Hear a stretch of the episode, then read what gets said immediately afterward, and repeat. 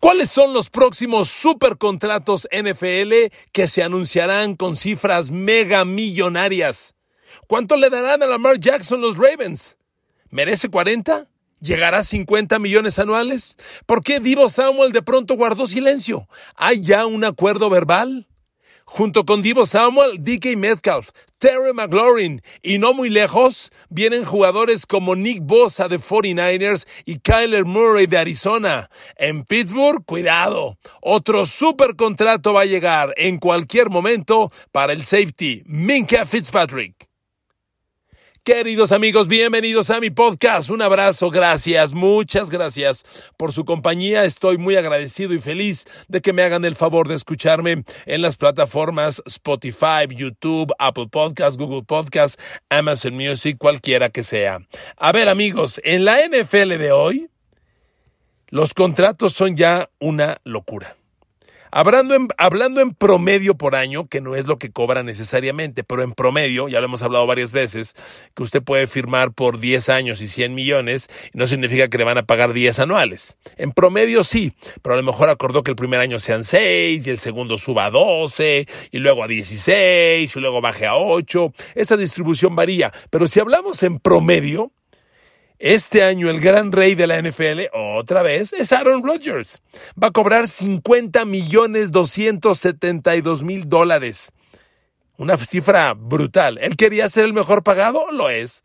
Y como dijo él, y por un buen margen, lo es, claro, a costa de perder a Devante Adams. Ese es otro tema. Después de Aaron Rodgers, Dishon Watson.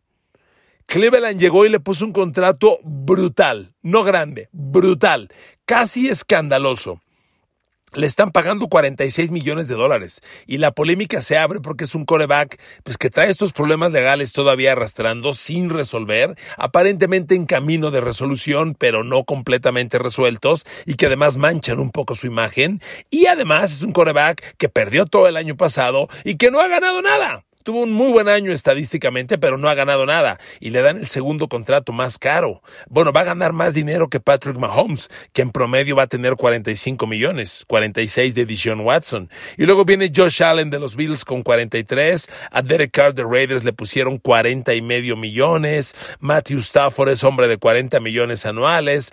Dak Prescott también. Y miren amigos, Lamar Jackson está en el año de la renovación. Tienen que darle el dinero y se lo van a dar. El tema es cuánto. Y esta negociación va a ser muy complicada. Es sumamente compleja. Miren, seré tan, tan claro como esto. Si Lamar Jackson quiere el dinero de Dishon Watson, tiene que entregar los números que entregó Dishon. Lamar Jackson, pues es un coreback que, tristemente, pues no ha ganado nada. Lleva cuatro años en la NFL, pero son cuatro años que cada día generan más dudas, así se lo digo. A ver, Lamar Jackson llegó a la NFL en el 2018 cuando fue primera de draft y el quinto coreback reclutado en primera ronda de los Cardenales de Louisville y se lo llevaron los Ravens. Y tuvo un año de novato eh, interesante para cualquier novato, no lo hizo mal. Estuvo titular siete partidos, seis touchdowns, tres intercepciones, en fin. Pero en el 2019 enseñó toques de grandeza. ¿Por qué? Tuvo 36 pases de touchdown, 9 intercepciones. ¿Cuántas veces le he dicho, querido amigo, querida amiga, que lo primero que tiene que ver de un coreback es eso, balance touchdown, intercepciones? 36 a 9, brutal. Cuatro pases de touchdown por intercepción, espectacular de un coreback elite. Y lo hace Lamar Jackson en su segundo año y por si fuera poco corriendo genera 1200 yardas. Un coreback de 36 pases de touchdown, 9 intercepciones, 1200 yardas por tierra. Fue MVP de la temporada. Es un fenómeno.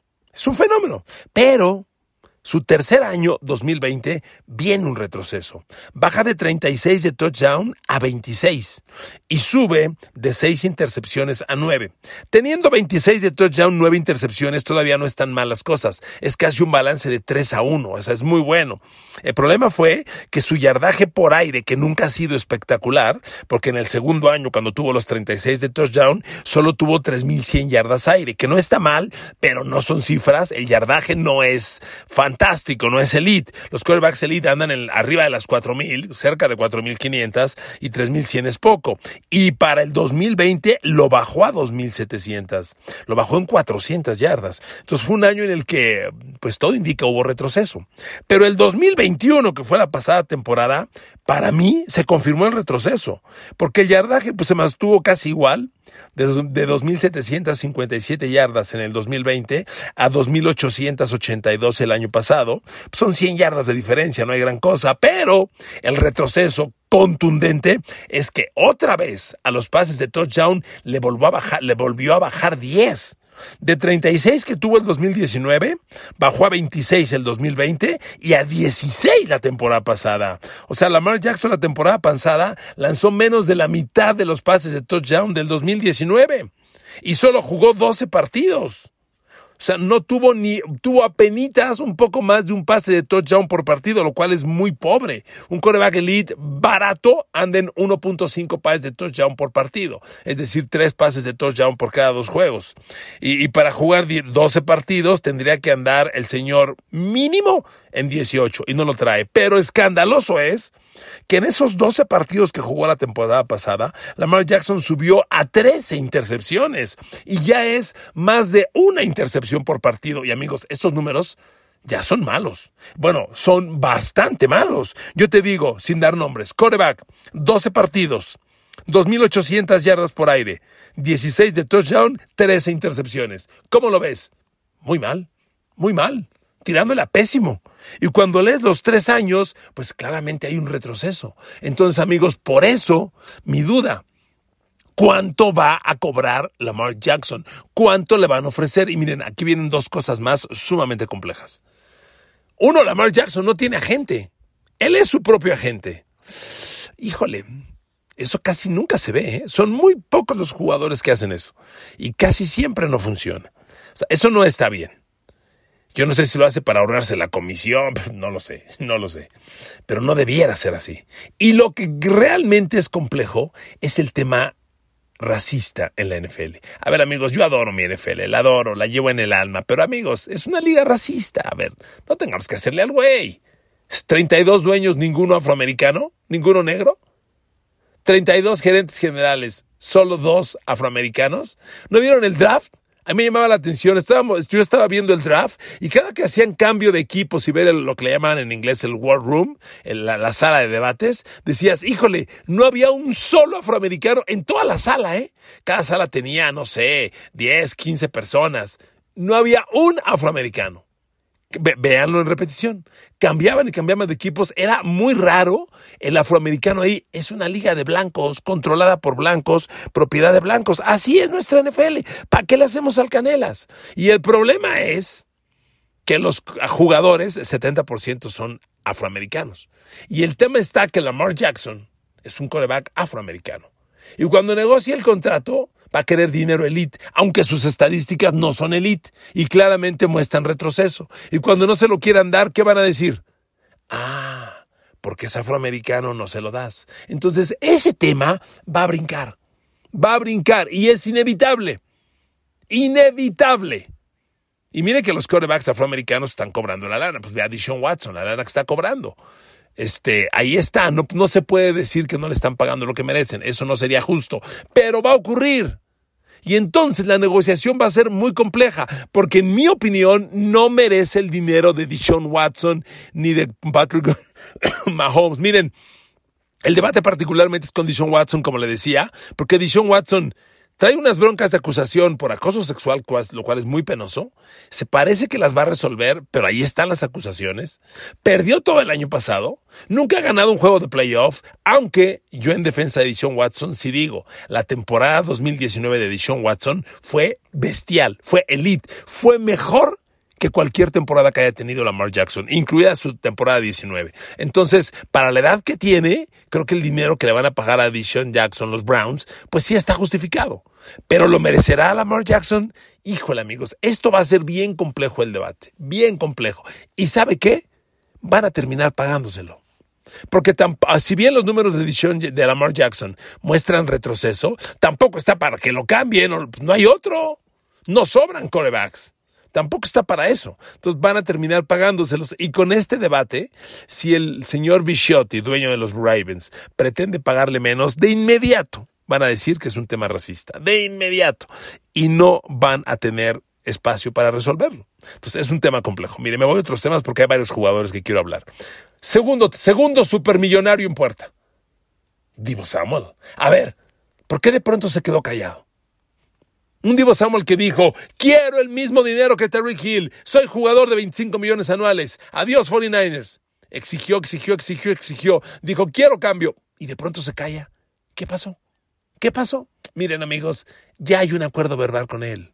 Si bien en este mundo y en el mundo de la NFL, imagínese usted, todo tiene que estar bajo contrato, hay momentos en la vida en los que tienes que creer en la palabra de las personas. La palabra, en este caso la palabra de hombre, también vale en algún momento. Y yo le aseguro que Johnny Lynch le habló a Divo Samuel y le dijo, a ver maestro, dame chance. No te toca este año, porque no te toca este año. Te toca el año que entra juega y yo me comprometo. Yo estoy seguro que algo así ocurrió. Y que Divo Samuel, por confianza de hombre a hombre, dijo, va, te creo, te creo. Y lo hizo. Porque también Divo Samuel, que es un tipo inteligente y que tiene gente, habrá explorado que no es fácil hacer un cambio de equipo. Y que no es lo mismo salir de 49ers y llegar a los Jets, que fue del equipo que sí tenía el dinero y, el capital de draft en algún momento para cambiarlo, y, y, quedar ahí arrumbado en los Jets cuando con San Francisco aspiras a Super Bowl. Entonces, le aseguro que con Divo Samuel ya hay un acuerdo verbal. No, no sé cómo, es mi, mi eh, lectura a lo lejos porque no es normal que de pronto se quede callado Divo Samuel. Le aseguro que va a ocurrir. Ahora, amigos, Divo Samuel sí tiene que cobrar la cifra más alta, la cifra más alta de cualquier, de cualquier jugador. Yo creo que Divo Samuel va a ser el receptor mejor pagado en la NFL.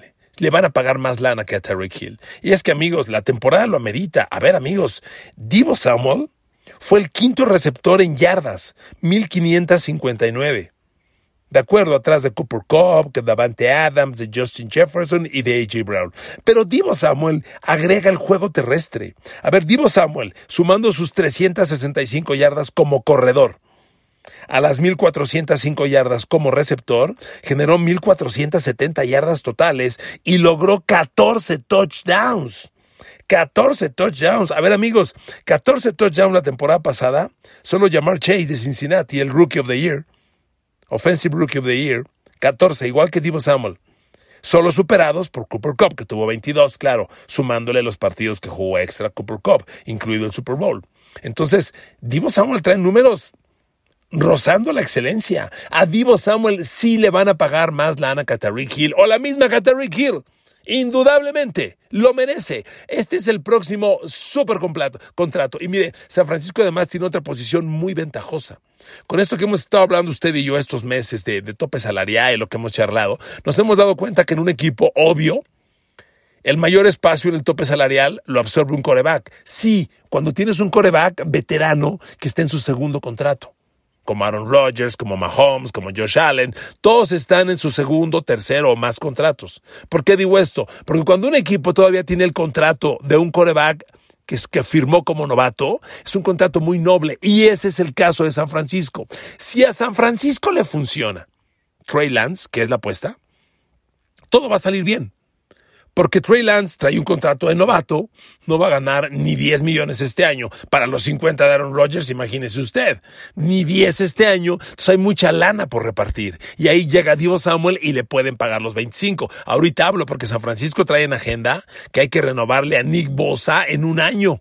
Y esa va a ser una bronca, porque Nick Bosa, como está el mercado, también es jugador de 25 millones de dólares anuales. 25 Bosa y de 25 Divo Samuel son en tostón, es lo que cobra Aaron Rodgers. Y aquí lo tendrías en dos jugadores elite, gracias a que traes el contrato de novato de Trey Lance. Esa sería la máxima ventaja para Niners. La clave es que funcione el Trey Lance. Y claro, deshacerse de Jimmy Garoppolo, que sigue absorbiendo ahí 25 millones, lo cual también va a ocurrir, ya lo hemos platicado. Apenas arranque la pretemporada y la temporada regular y lleguen las lesiones de coreback que siempre llegan, no lo digo en mala fe, siempre llegan. Primer equipo contendiente que pierda el coreback inesperadamente, reitero que siempre ocurre, Jimmy Garoppolo va a hacer el cambio. Y entonces San Francisco va a liberar casi 20 millones y con esa lana se puede pagar a Divo, a Nick Bosa, en lo que Trey Lance no madura y exige, su contrato escandaloso, que si Trey Lance crece como espera 49ers que creza, cuando Trey Lance en el 2024 que le tocaría renovación de contrato, habría que ponerle 50 millones anuales. Para ese año, no lo dude, pero faltan dos años. Entonces a San Francisco le sonríen las cosas, es un equipo muy bien manejado financieramente. Pero ahí viene Divo Samuel, va a cobrar. Y como Divo Samuel, deben cobrar DK Metcalf y Terry McLaurin. El, problema con DK Metcalf es que se ha ido el coreback elite. No hay coreback elite en Seattle y va a ser muy difícil que mantenga estos números. Pero a ver, amigos, DK Metcalf la temporada pasada fue receptor de 13 yardas por pase atrapado y 12 touchdowns. Ya le decía que que Divo Samuel, sumando corredor y receptor, tuvo 14 touchdowns. Bueno, pues DK tuvo 12. 13 yardas por recepción. Aunque no superó las mil yardas, tuvo 967. Es un receptor elite. Es un receptor de zonas profundas. Clave. Hay que pagarle esa lana, lo vale. Y como él, Terry McLaurin de Washington. A Terry McLaurin yo no sé por qué, nunca lo mencionamos. A ver amigos, el receptor de Washington tiene números elite, números fantásticos y debe cobrar como tal. Mire, aquí los tengo. Son más de mil yardas, 14 yardas por recepción, bueno, 13.7, 5 touchdowns en un equipo sin coreback es el receptor profundo, claramente, el jugador que están esperando que haga las jugadas grandes y lo ha hecho. Es otro receptor que se va a trepar al barco de los 20 millones anuales o más, sin duda. Estos dos, DK y Terry McLaurin se suman a Divo Samuel, sí o sí, son jugadores de 20 millones anuales. Son otros dos contratos que van a llegar muy pronto. Déjeme ir ahora con un jugador defensivo que le quiero mencionar. Y es Minka Fitzpatrick. Amigos, es una renovación que ya le toca a Pittsburgh, que está en puerta. Tiene que ser en el transcurso de este año y que tendrán que hacerlo. Miren, Minka Fitzpatrick acaba de tener su mejor temporada NFL desde que llegó a Pittsburgh. La campaña anterior tuvo 116 tacleadas. Es la cifra más alta de tacleos que registra. Minka Fitzpatrick es un linebacker jugando de safety. Y eso tiene una gran ventaja, porque como safety está patrullando una zona del campo en defensiva de pase sabiendo que si es carrera, baja y hace la tacleada. ¿Y por qué digo esto? Muchas veces, cuando metes mucha gente del perímetro, las ofensivas te corren porque son defensivos que no tienen el tamaño para parar la carrera. Minka Fitzpatrick sí. 116 tacleadas la temporada pasada, comparada con las 74 tacleadas que tuvo el 2020, las 54 del 2019. Y con Miami, bueno, lo máximo que tuvo fue 78. Entonces, amigos, con esta cifra, Minka Fitzpatrick, que además, defendiendo pase, solo aceptó dos pases de touchdown todo el año, es un defensivo elite. La posición de safety es la segunda menos bien pagada, iba a decir peor pagada, no hay nada mal pagado en la NFL, menos bien pagada en la NFL. Pero bueno, Minka Fitzpatrick se subirá a ese carro y tendrá que cobrar. Pero en Pittsburgh, igual que a lo que hablábamos en San Francisco, han entrado a un escenario donde el manejo de la nómina es muy noble, porque el proyecto apunta a un novato. Si Kenny Pickett le funciona a Pittsburgh, Pittsburgh no tendrá que darle a Kenny Pickett un contrato caro, ni en el 2022, ni en el 23, ni en el 24, sino hasta el 2025. Son tres años para optimizar la nómina. Y si TJ Watt tiene contrato de 120 millones, no te apures. Minka Fitzpatrick que no va a absorber 100 millones, pero te va a cobrar 80 millones, 70 millones, los vale, se los podrás dar, porque si el escenario funciona con Pittsburgh, estos corebacks no van a absorber los 50 anuales que absorbe un Rodgers, un Mahomes o un Josh Allen. Pero Minka Fitzpatrick es la próxima super renovación que tiene que darse. Y miren amigos, para el año entrante, me, adelanto un poco, vienen dos renovaciones escandalosas y una de ellas muy polémica. La de Kyler Murray, el quarterback de Arizona, que es un escenario muy parecido al de Lamar Jackson, y la de Nick Bosa de 49ers. Miren, Kyler Murray, primero lo tomo. Kyler Murray lleva tres años y no tiene números comparados con la elite de la NFL. Son tres años buenos. Tres años lanzando Fíjese, 3.722 yardas como novato. Tremenda, tremenda cifra. ¿eh? Para un novato esto es brutal. Pero el segundo año, 3.971, muy parecido. Y el tercer año, que fue el pasado, otra vez 3.787. O sea, no se ha trepado a las 4.000, 4.500 de los corebacks elite. Y lo de siempre, balance touchdowns, intercepciones. Ahí híjole, ahí sí está como insípido. 20 de touchdown, 12 intercepciones como novato, 26-12 el segundo año y 24-10 el año pasado. No son cifras, no son cifras malas, pero tampoco son cifras escandalosas. Entonces, ¿merece Kyler Murray dinero como Josh Allen y Patrick Mahomes? ¿Con estos números? No. Pero también es un coreback afroamericano. Y va a salir el debate. ¿Le pagas o no le pagas? Va a ser bien complejo. Y además este año, ya hay signos de que Kyler Murray trae diferencias con Cliff Kingsbury, el coach de los Cardinals. Y si eso ocurre, las cosas no pintan bien. Aunque Arizona tiene un equipazo, ¿eh? Le han puesto ahora a Marquise Brown de receptor, su gran compañero del college en Oklahoma. Lo tiene en el campo. Marquise Brown de Andrew Hopkins y Kyler Murray. Tiene que ser temporada de playoff de victoria en playoff y un Kyler Murray de 4.500 yardas por año y 40 de touchdown. Si tiene esos números, 45 millones anuales. Inevitablemente, si los tiene. Si no, va a ser un tema. Y esa renovación será para el año que entra. Y lo de Nick Bosa, amigos, Nick Bosa trae unos números brutales. Brutales. A ver, viene de una temporada, su tercera en la NFL, con 15 y media capturas de coreback. ¡15 y media! Son números elite, por favor. Como novato tuvo nueve capturas. En su segundo año, recuerden la lesión, que le quitó prácticamente toda la temporada, bajó sus números, pero quince y media capturas. A ver, y las alas defensivas te tengo una mala. Es la posición defensiva mejor pagada en la NFL ahora rivalizando con los receptores. Son jugadores como Nick Bosa, son jugadores de 20 a 25 millones anuales. Entonces San Francisco tendrá que pagarle esa cifra, pero ya expliqué, está la bondad de que están con el contrato de novato de un coreback, Trey Lance, y si esto funciona, habrá lana para repartir. Amigos, esos son los próximos supercontratos mega millonarios que se avisoran en la NFL.